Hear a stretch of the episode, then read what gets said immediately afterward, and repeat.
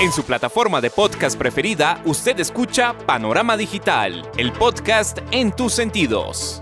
Análisis y opinión de los temas coyunturales de nuestra sociedad, en donde el periodismo está al servicio de la verdad. En su dispositivo de pantalla hay un escenario para la construcción de opinión pública con las voces de los protagonistas. A sus oídos llega Andrés Barrios Rubio, una voz con imagen y credibilidad. Panorama Digital, el podcast en tus sentidos. Señoras y señores, ¿qué tal? Reciban un saludo muy cordial. Acá estamos, como cada ocho días, cumpliendo nuestra cita a través de su dispositivo de pantalla en las plataformas de Anchor, Spotify, Apple, Podimo, Amazon y demás escenarios en donde llevamos el podcast a sus sentidos. Punto de encuentro, análisis y opinión en donde el periodismo está al servicio de la verdad con los temas coyunturales de Colombia y el mundo en este su podcast Panorama Digital. Bienvenidos. Panorama Digital, el podcast en tus sentidos. Estrategia de perdón social que se comenzó a tejer en las cárceles colombianas en medio de la campaña electoral comienza a tener piso en las acciones del gobierno. Ley de pequeñas causas, acuerdos con los grupos guerrilleros, atracción a diversos delincuentes, bandidos de cuello blanco y de calle es lo que enciende las alarmas frente a la propuesta que va conexa a la modificación a la policía, la desaparición del SMAT y el replanteamiento de la cúpula militar. Se está al frente de un entorno que genera más dudas que certidumbres frente a lo que será la política de seguridad una táctica similar a lo que empleó hace algunos años Hugo Chávez en Venezuela para atraer fuerzas del orden que sean conexas a los intereses de la izquierda democrática colombiana.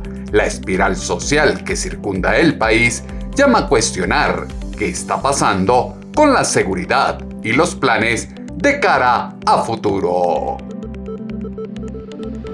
El que se oye en su plataforma de podcast es Andrés Barris Rubio con Panorama Digital, el podcast en tus sentidos. Panorama Digital, el podcast en tus sentidos.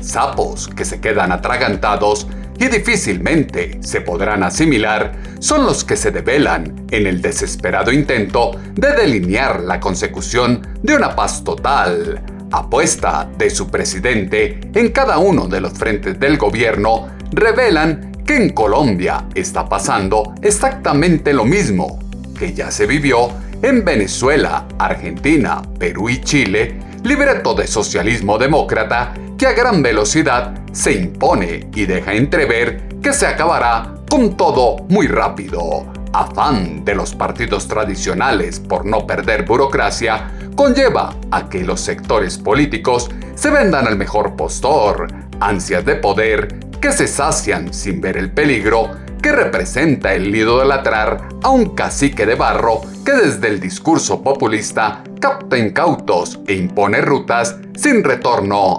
aparente. La realidad social se interpreta con las voces que son noticia. Panorama Digital, el podcast en tus sentidos. El país está al frente de un clima de tensión en el que muchos atónitos observan cómo su mandatario, antes que solucionar los problemas coyunturales de la nación, busca congraciarse con actores no santos, impulsando la impunidad, la excarcelación y legalizando fortunas, brindando garantías a los delincuentes y los criminales, pasando por encima de las garantías que se deben brindar a los honestos ciudadanos que cumplen la ley. En Colombia sigue ganando terreno la cultura de la victimización y toma carrera la mendicidad como proyecto de vida para las nuevas generaciones, la fijación de estereotipos en los que las capas jóvenes de la población asumen como propia la creencia de deudas históricas de la sociedad con diferentes grupos poblacionales, inconformismo que atiza la polarización y conduce a un entorno que solo traerá consigo la generación de pobreza y miseria. El informe de Francisco de Rux en la plataforma política de Gustavo Petro fue lo que dijo la senadora María Fernanda Cabal. Yo no tengo por qué felicitar al sacerdote Francisco de Rux, porque primero tuvo el buen cuidado de no escoger a ningún comisionado que fuera víctima de las FARC. Esos no calificaban. Tampoco calificó ningún miembro de una organización víctima de las FARC. Esos quedaron excluidos. La selección de los comisionados fue absolutamente ideológica y desde ahí viene su pecado, sacerdote Francisco de Rux. En ninguna parte del informe, señores, está que los hechos violentos por parte de la guerrilla obedecían a una estrategia de guerra. Usted se encargó de blindar una falsa verdad llenando de hechos su informe, pero no explicó por qué sucedieron esos hechos. Adicionalmente, el informe soslaya lo que significó el reclutamiento de niños, soslaya el cómo prácticamente borraron la identidad de esos menores, soslaya el cómo los entrenaban en un colegio, en un colegio que se llamó la Escuela Hernán Murillo Toro, fundada en 1997. El informe desconoce lo que dice la sentencia de alias Karina y otros desmovilizados de justicia y paz. Solamente toca unos pequeños puntos, pero no trata lo que confesaron con lujo de detalles, que era el crimen atroz. Un fusilamiento prácticamente lo borra y no da cuenta de que es un crimen de guerra. Separar niños de sus familias para convertirlos en niños de familias farianas. No lo vi y yo sí me leí el informe. Y la verdad, aquí hay unos senadores que tienen un tono regañándolo a uno como si uno no leyera y creo que los que no han leído son ustedes. Y tampoco acepto que nos den recomendaciones a los que no hemos ni asesinado ni secuestrado a nadie. Siempre nos señalan como si fuéramos extremos, no señores. Lo único que nosotros hemos pedido aquí es justicia y la justicia va amarrada de la verdad, señor sacerdote Francisco de Rux. Su informe es la plataforma política de Gustavo Petro. Por eso usted envió una avanzada del señor Sánchez Berstaín, una avanzada a pedirle a Europa y a pedirle a la ONU que no ayudaran más al ejército de Colombia. La impunidad con que hoy se juega el futuro de Colombia va a traer nuevas violencias. Idolatría de las clases populares bloquea las dudas e impide que el grueso de la población cuestione los movimientos estratégicos del Mesías de la izquierda, invisibilización de la realidad que es peligrosa cuando se constituye en un patrón constante que abre las vías a la institución de un régimen peligroso para el país será seguir cayendo en el síndrome de Estocolmo, en donde las víctimas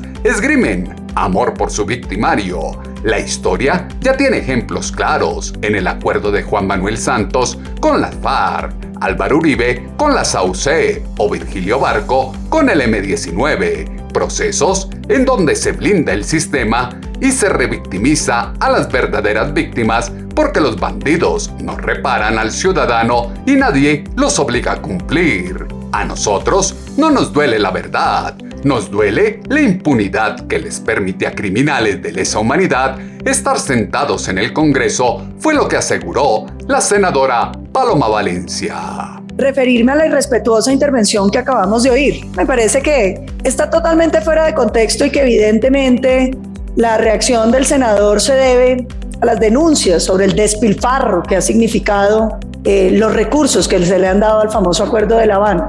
A nosotros no nos duele la verdad, senador, nos duele la impunidad de que haya criminales de lesa humanidad sentados en este Congreso sin haber reconocido ni las verdades ni haber pagado un solo día de cárcel. Nos duele que ustedes se comprometieron a colaborar con la verdad y ni la verdad de los crímenes ha conocido este país ni la verdad de los desaparecidos, como lo dejan ver las cifras de una unidad que solo gasta plata y que no ha entregado a las familias los restos de sus familiares. Pero muchísimo más grave que eso, nos duele la mentira, la complacencia con el narcotráfico. ¿Dónde está la información de las FARC sobre las rutas del narcotráfico? ¿Dónde están la información de las FARC sobre las ventas al cartel de, de Sinaloa de todos los negocios del Cauca, senador? ¿Dónde está la información de las FARC en torno a todos los cómplices que hay en el régimen venezolano en el negocio del narcotráfico? ¿Dónde está la verdad, senador? ¿Dónde está? Porque aquí nos dijeron que nos teníamos que comer el sapo de la impunidad a cambio de la verdad. Y Colombia se comió el sapo de la impunidad y se quedó sin verdad. Y usted lo sabe, presidenta. El Cauca hoy sigue atormentado por el asesinato y la violencia, a pesar de que se firmaron los acuerdos de La Habana, porque no hubo verdad sobre el narcotráfico, porque las rutas no se develaron, porque los socios no se contaron. Impunidad de las FARC ha dejado sin verdad y reparación a muchos colombianos y ahora buscan incluir más actores en una paz total. Construcción de una paz sin restricciones no puede estar sustentada en el restablecimiento de derechos que omite la sanción intramuros argumentando la necesidad de no contribuir al hacinamiento carcelario. Absurda propuesta del ministro de Justicia, Néstor Osuna, frente al robo de celulares en la prueba fehaciente de lo que está por venir en un gobierno que apuesta por seguir favoreciendo a los victimarios, cortina de humo que sacan los socialistas para desviar la atención de hechos supremamente graves que en casi 20 días de gobierno ya tienen un saldo importante en asesinatos de líderes sociales, masacres, secuestros en el Cauca, muertes por desnutrición, militares asesinados, buses incendiados, bloqueos en carreteras y el ELN patrullando en Arauca. Hay que tener mucho cuidado por el mensaje que se da. Yo no puedo decirle al delincuente, robe, que si lo cogen, vuelve y queda afuera, fue lo que exaltó en Semana en Vivo el expresidente de la Corte Suprema, Jaime Arrubla. Eh, muy interesante, pero no es nada nuevo. Incluso hasta donde yo tengo entendido, obviamente aquí los expertos son los que hablan, el código penal lo, lo consagra, simplemente no se ha desarrollado. Esto se refiere, por supuesto, para delitos eh, menores, si puede decirse, donde la víctima esté totalmente identificada. Y yo creo que el desarrollo que hay que hacer es que esa víctima eh, dé su consentimiento para que se le repare. Obviamente en delitos donde hay una mayor entidad, un bien jurídico tutelado más amplio, como el de la sociedad, el del patrimonio público, pues eso no se podrá. Esto, incluso hay muchos delitos en el Código Penal que no deberían ir a la cárcel, eso lo sabemos todos. Y eso hay que darle una revisión a ese Código Penal para ver qué amerita no enjaular a las personas, sino más bien dejarlas y que eh, la reparación se dé. Pero esto hay que tener mucho cuidado por el mensaje que se da. y por eso eh, hay que advertir, yo no puedo decirle al delincuente, robe, que si lo cogen, devuelve y queda fuera. Y si no lo cogen, pues entonces tranquilo, porque eso tampoco puede ser el mensaje que se le dé a la sociedad. Esto tiene que ser muy bien reglamentado, repito, que se le que se le dé el consentimiento. Esto usted mencionó la palabra, en muchos países la hay, una conciliación. Aquí la tenemos en causas de derecho privado, de derecho laboral, no en el derecho penal. Entiendo que países como Inglaterra hay instancias de conciliación en esos delitos menores donde el bien jurídico tutelado afecta solamente a una persona, un orden, un hurto, algo así, pues perfectamente yo ahí no vería problema para que se eh, llegue a un acuerdo, pero siempre y cuando la víctima lo acepte, no que se le imponga, porque si no sería un mensaje al delincuente para que él siga cometiendo delitos. No puede ser. El mensaje que se da desde el gobierno se está incitando a continuar cometiendo delitos. El compromiso de su presidente con los electores se desdibuja en una espiral de contradicciones, escenario en donde se avala lo que antes se cuestionaba y el pueblo y las víctimas pasan a un segundo plano frente a los intereses de quienes siempre han legislado en favor de los bandidos de cuello blanco. Desconexión de propuestas con el clima de violencia e inseguridad que se vive en las zonas rurales y urbanas de la nación, exalta que no hay conciencia en el gabinete gubernamental de la urgente necesidad de endurecer la ley y proteger a la ciudadanía que está en manos del AMPA y el hambre. Política de ayudas y beneficios que ofrece su mandatario a raponeros, cabecillas narcoguerrilleros y el clan del Golfo llama a reconocer que el garantizar a toda la población el Estado social de derecho debe estar alineado a la Constitución y el cumplimiento de la ley. Este es un país donde el sistema penal tiene una alta congestión judicial, al punto que el sistema se vuelve inoperante, fue lo que aseveró en Semana en Vivo el expresidente de la Corte Suprema, Jaime Arrubla. Esto no se puede mirar aisladamente. Hombre, el ministro propuso eh, soltar a los que se roban los celulares y devuelven el celular. No, mire usted eh, que nos han tocado unos temas neurales. Primero, este es un país donde los sistemas que, como el sistema penal tienen una alta congestión judicial, al punto de que el sistema se vuelve inoperante. La cantidad de casos que tiene que mover un fiscal, un juez, pues no, no mueven sino los que tienen detenidos. Entonces, por, si son injurias y calumnias, eso duerme el sueño de los justos. Precisamente ¿por qué? Porque está desbordado el sistema con la gran cantidad de cosas que llegan. Fuera de eso tenemos un sistema carcelario que no resiste más presos. Es que está congestionado, hacen falta cárceles, hace falta humanizar esas cárceles. Entonces, cuando uno oye eso, y oye uno que desde el punto de vista de la, eh, de, de, la sociología, de la criminalística, porque lo acaban de decir los expertos, eso es posible, ¿por qué no seleccionar de todo ese mar de conductas que volvimos punibles, que a lo mejor no tienen que serlo y que son conciliables con la víctima, entonces quedan en un grado que es intermedio y, y agilizamos. Yo creo que la propuesta del ministro hay que entenderla dentro de ese contexto que implica una gran reforma al sistema jurídico penal colombiano, procesal, carcelario, para que podamos tener un país mejor, con una justicia más activa, una justicia que no sea delirante, sino que sea actuante, que a la gente piense en ella, que la respete, porque es que en este momento eh, todo proceso que arranca, si no lo mueve un buen penalista, pasa a dormir el sueño de los justos. Entonces yo creo que es el momento de aplaudir este tipo de iniciativas y obviamente hay que enmarcarlas dentro de un contexto. Enmarcar dentro de un contexto en donde se busca la solución más fácil para superar el problema sin pensar en las consecuencias. Anhelo de cambio en Colombia no puede cercenar la facultad de crítica que le asiste al ciudadano, cuestionamiento fundamentado tras el análisis de una propuesta diferente que es apabullado con beligerancia por parte de los influencers petristas, primeras líneas que constituidos en milicias urbanas convienen presiones para acabar con la policía y el SMAT, fuerzas del orden que serán reemplazadas por un ente social que no encaja en el cambio requerido y son el fiel reflejo de una actitud de revancha, venganza y odio. Coyuntura política y social por la que circunda Colombia indica que la justicia restaurativa que se propone por parte de su presidente no encaja en una nación en donde los bandidos se burlan del sistema. En el país se necesita que los ladrones y los criminales le teman a la justicia y no se rían de ella.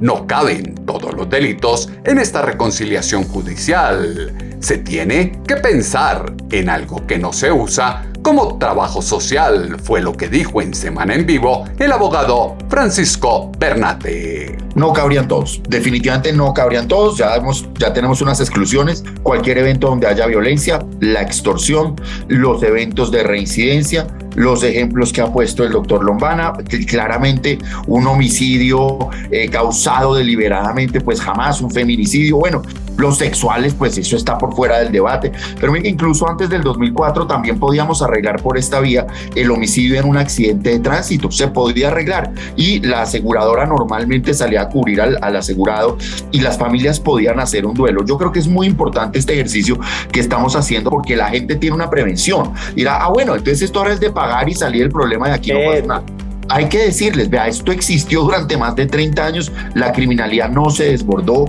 la gente no delinque pensando que, va a salirle mal y que le va a tocar reparar, hay unos límites, hay un garante que es el fiscal, al contrario, esto va a permitir que los casos de todas las víctimas puedan tener una respuesta que hoy seguramente no tienen. Pero ponía un punto muy importante y el doctor Lomana lo desarrolló muy bien, es bueno, ¿qué pasa con el que tiene los recursos? Entonces él delinque y paga y salió.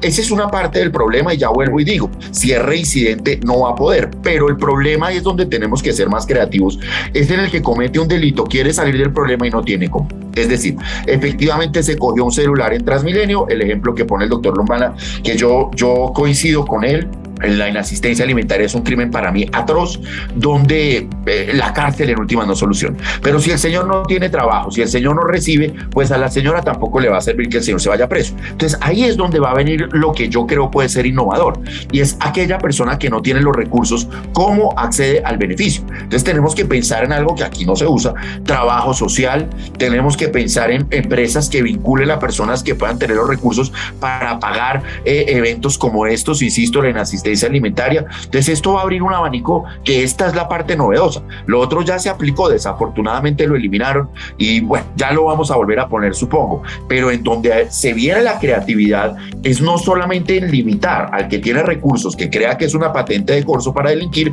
y también aquella persona que no tiene los recursos y quiere salir del problema. Ahí es donde vendrá lo innovador, lo creativo y donde vamos a ponernos a tono con lo que pasa en todo el mundo y es salidas alternativas esto va a abrir un abanico de posibilidades que es la parte novedosa y peligrosa que incentiva el delito en las calles. Fraude al elector y traición a los principios es orquestar todo para expiar culpas en una persona. Se desahoguen los traumas con ella sin atreverse a reconocer las responsabilidades propias y confrontar un sistema que ha corrompido sujetos y perfila a futuras generaciones estropeadas.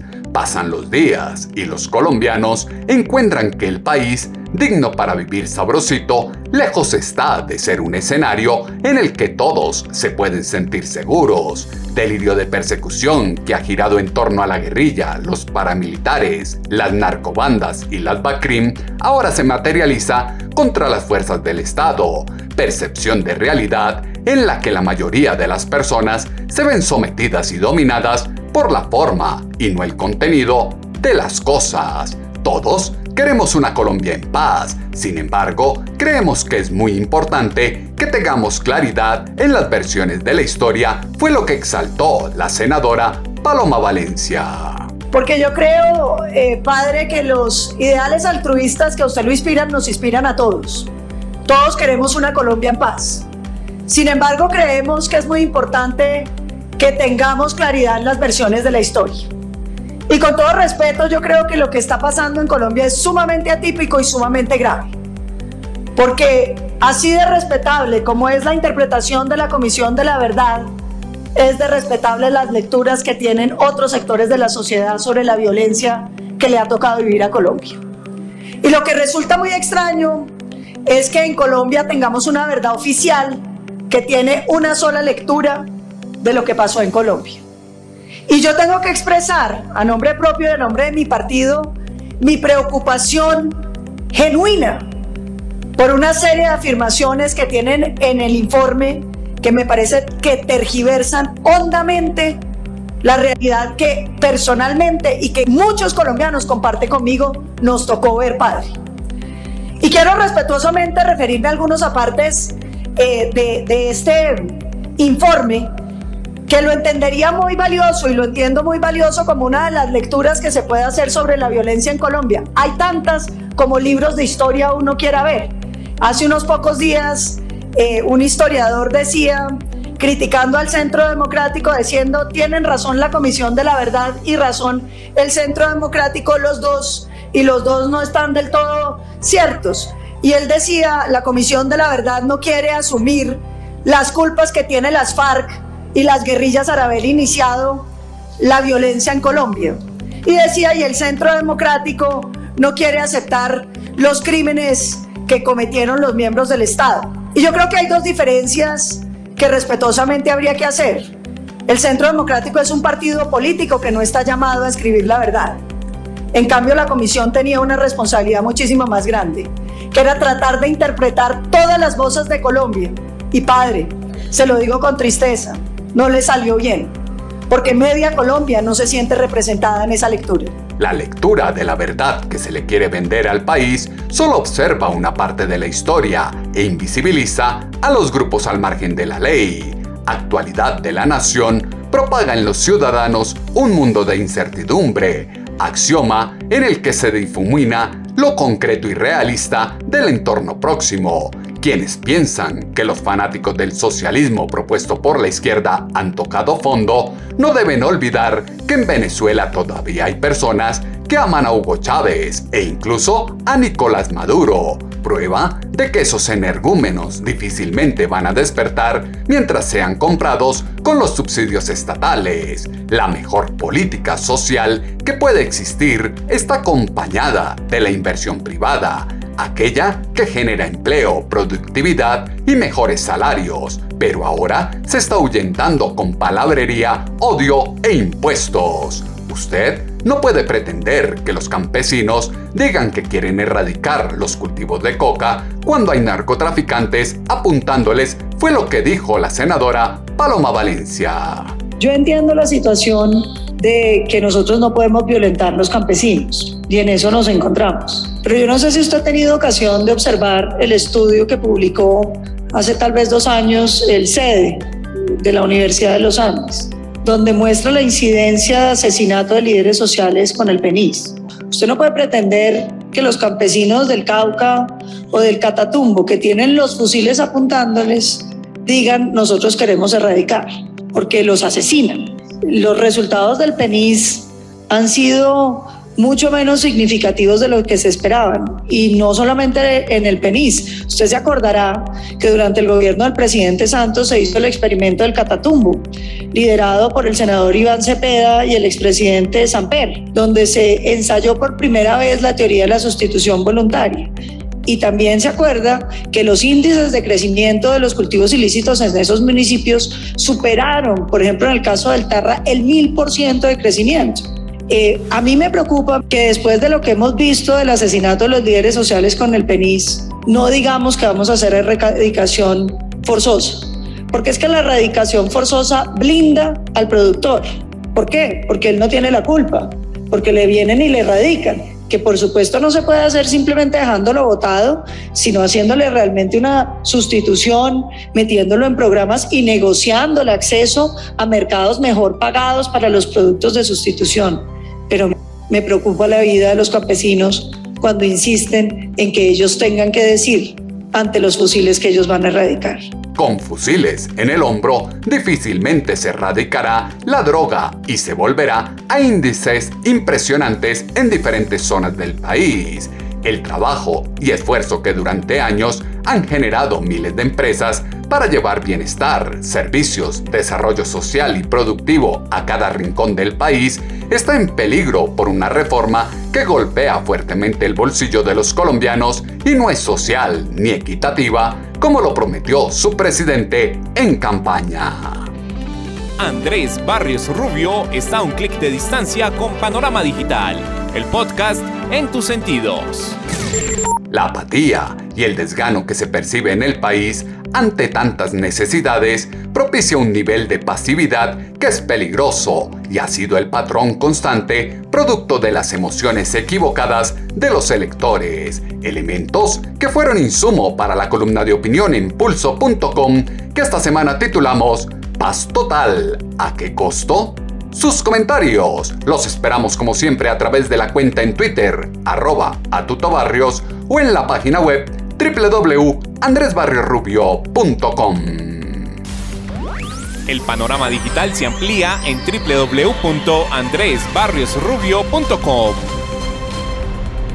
La ceguera colectiva no puede nublar la capacidad que tiene el ser humano para reaccionar a lo desconocido. Quienes promulgaron el cambio y despotricaron de sus oponentes durante tantos años, ahora se ríen del constituyente primario al llegar al gobierno sin siquiera sonrojarse al gobernar con ellos. En Colombia, la política es el arte de tragarse sapos en medio de unos cambios que no son progresivos y atentan contra la estabilidad jurídica y económica de la nación. Es claro que si quienes ejercen hoy el poder querían una revolución, no era necesario pasar por las urnas. La democracia llama a concertar y construir en conjunto la transformación de un país en el marco de una nueva realidad. Las plataformas de podcast tienen su panorama digital con Andrés Barrios Rubio. En ocho días volveremos a tener una cita, ustedes y nosotros, acá en su dispositivo de pantalla, a través de las plataformas de Anchor, Spotify, Apple, Podimo, Amazon y demás escenarios, en donde llevamos el podcast a sus sentidos. Punto de encuentro, análisis y opinión, en donde el periodismo está al servicio de la verdad con los temas coyunturales de Colombia y el mundo en este su podcast Panorama Digital con Andrés Barrio Rubio. En su plataforma de podcast preferida, usted escucha Panorama Digital, el podcast en tus sentidos. Análisis y opinión de los temas coyunturales de nuestra sociedad, en donde el periodismo está al servicio de la verdad. En su dispositivo de pantalla hay un escenario para la construcción de opinión pública con las voces de los protagonistas. A sus oídos llega Andrés Barrios Rubio, una voz con imagen y credibilidad. Panorama Digital, el podcast en tus sentidos.